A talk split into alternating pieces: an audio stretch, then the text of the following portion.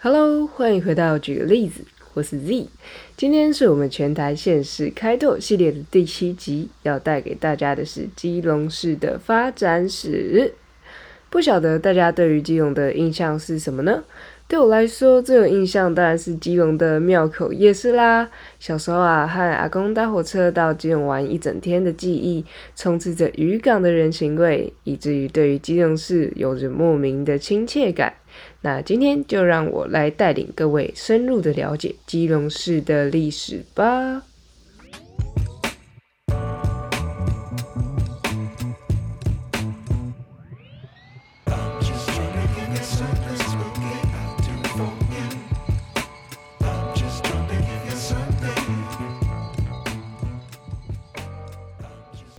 虽然有关于基隆的故事以及历史，各位听众应该在国高中阶段介绍西班牙、荷兰占领时期，应该都听到滚瓜烂熟了吧？不过今天除了在介绍基隆的历史沿革以外，再来会向大家介绍刚刚所提及的我的童年记忆——基隆庙口夜市和特色美食吉古拉，再顺便与各位一同复习国中历史。首先，基隆，台湾的最北端，在以前叫做基隆，基就是土鸡的鸡，龙就是有个竹字旁的那个龙。那推测是由基隆港的东北方和平岛形似鸡的笼子而得了这个名称。而也有另外一种说法，则是汉人将原本居住于基隆一带的平埔族凯达格兰族取头尾的凯和兰。两音简化而成。再后来，清领时期则将名称改为现在大家所称的基隆，以取基地苍龙的吉祥寓意。荷兰人在一六二四年占领大原地区后，对马尼拉的西班牙人造成威胁，因此在一六二六年，一群高鼻深目的西班牙人。从南方的菲律宾来到了和平岛，在和平岛建造起城堡、教堂，想要在这里建立他们新的殖民据点。他们称这个港口为圣地西马特利尼达，意思是为至圣的三位一体港，并将主要塞命名为圣沙尔瓦多城，后来成为了这个据点的统称。西班牙人的到来，不但把台湾从无始之境带入到有文字的历史，也让台湾与大航海时代的世界有了连结。西班牙人以圣萨尔瓦多城为据点，经营了北部的台湾，传播天主教，与大约同一时间在台湾南部大原经营的荷兰人遥相对立。一六四二年，占据台湾南部的荷兰人为了驱赶西班牙人，举兵北上攻打圣萨尔瓦多城。经过激烈的炮击后，毁坏了山顶上的一座堡垒，逼使西班牙人投降撤离。荷兰人撤除了圣萨尔瓦多城的三个灵堡，重修了西北灵堡，命名为北荷兰城。之后，荷兰人除了陆续以武力征服台湾各地的平埔族社外，也持续的往基隆发展。除了新建北荷兰城堡之外，荷兰人还在社寮岛最高处设置了维多利亚堡垒。之后，并在对岸福州街上新建了军事灵堡。除了充分利用基隆港作为贸易地点之外，并新建了修道院。作为传教于北台湾平埔族等台湾原住民的基地，北荷兰城除了成为荷兰的扩展北台湾势力的重要据点，它控制的范围也远达了淡水以及新竹。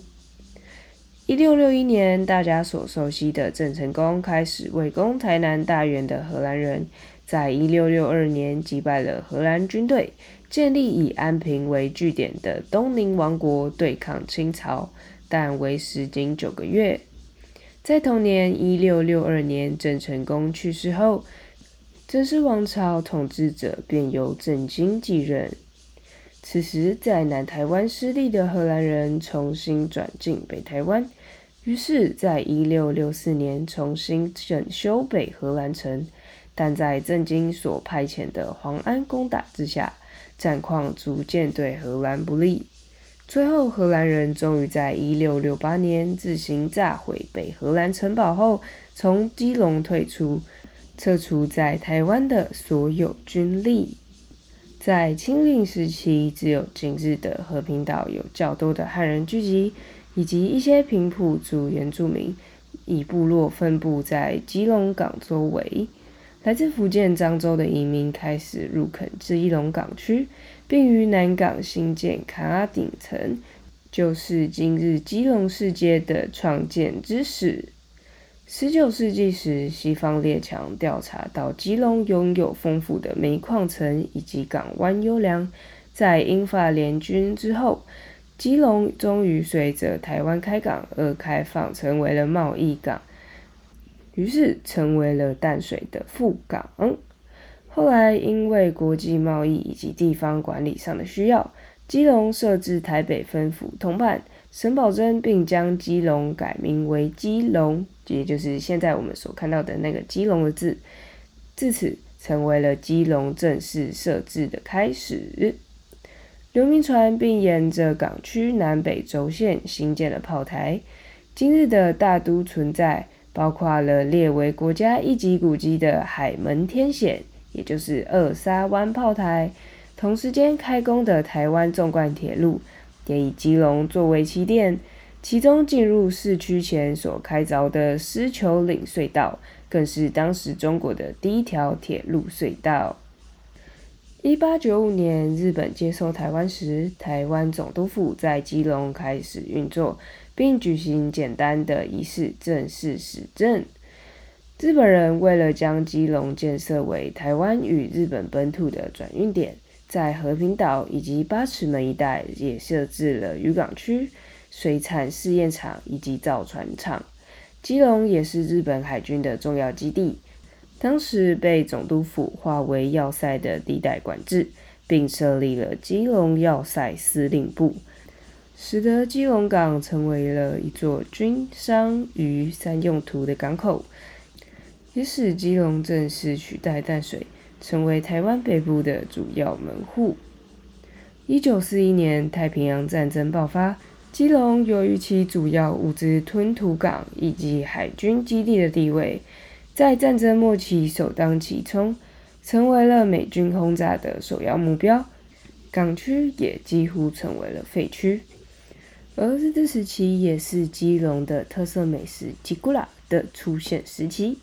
吉古拉光从字面上看不太出来它的意思，其实是从日文的竹轮的发音而来。传统做法是将鱼浆附着在竹子之上，因此称作竹轮。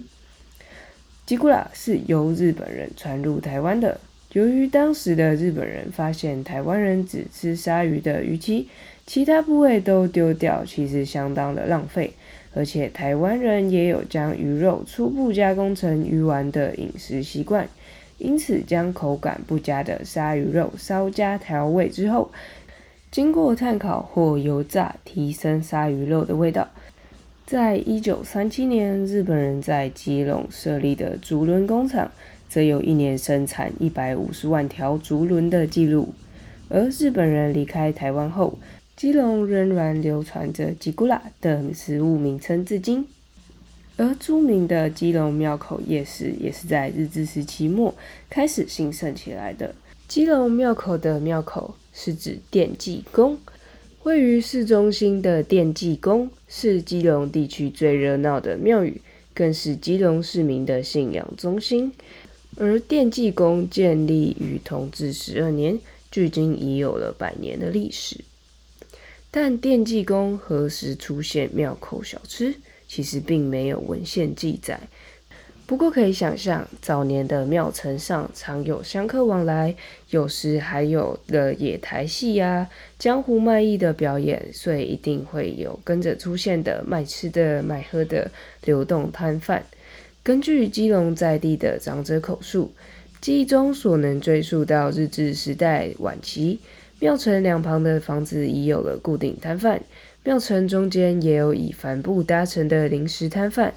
现今的人山路上，则有一些会遭警察取缔的流动摊贩。当时基隆虽然只有五六万人口，但庙口一带是商业中心，人潮众多。而战后又因为基隆的快速发展，人口激增，庙口生意大好，而固定摊贩会从庙城一直扩张到人山路上，形成一条饮食街道。后来爱思路上还有傍晚才出来的流动摊贩，场面更是盛大。一九四五年台湾光复后，基隆港在基隆市政府以及港务局的合作之下，积极展开了重建工作。由于台湾北部人口众多，产业也相当发达，使得位于经济腹地的基隆港营运作业事务蒸蒸日上，港埠设施日趋完善。到了民国七十三年，其实已经要居为世界排名第七的货柜港。随着日后腹地狭小、大型港口兴起等等因素，基隆港逐渐也失去了竞争力。现在的基隆以发展观光产业为主，特别是刚才所提到的基隆庙口美食文化。那今天就是基隆篇的内容啦。不晓得大家对基隆的印象有没有更加深刻呢？